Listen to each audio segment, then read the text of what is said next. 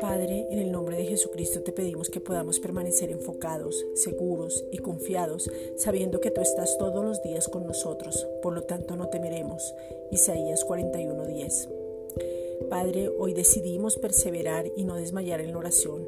Ahora te pedimos en el nombre de Jesucristo que nos des la capacidad, el entendimiento, la seguridad, las palabras precisas, el corazón alineado conforme a tu palabra, para poder mantenernos en esta maravillosa oportunidad de orar los unos por los otros. Efesios 6:18.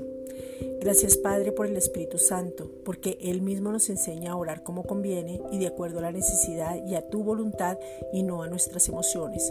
Romanos 8, versículos 26 al 27. Ahora entendemos que estamos en el admirable, en el consejero, en el Dios fuerte, en el Padre eterno, en el príncipe de paz. Isaías 9:6. Y es por eso que con plena confianza podemos orar como conviene a los santos. Efesios 5:3.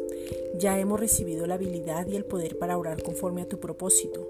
Sabemos que somos los responsables de nuestras vidas, pero tu revelación nos hace expertos en todo.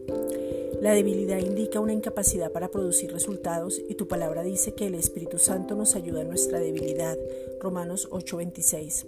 Es por eso que te pedimos, Padre, en el nombre de Jesucristo, que seamos fortalecidos en todo, oremos con exactitud, no seamos ignorantes a tu voluntad, nos sumerjamos en tu palabra, o sea, en Cristo. Juan 7, versículos 37 al 38. Bebamos todo el tiempo de su fuente, no quitemos la mirada de Cristo.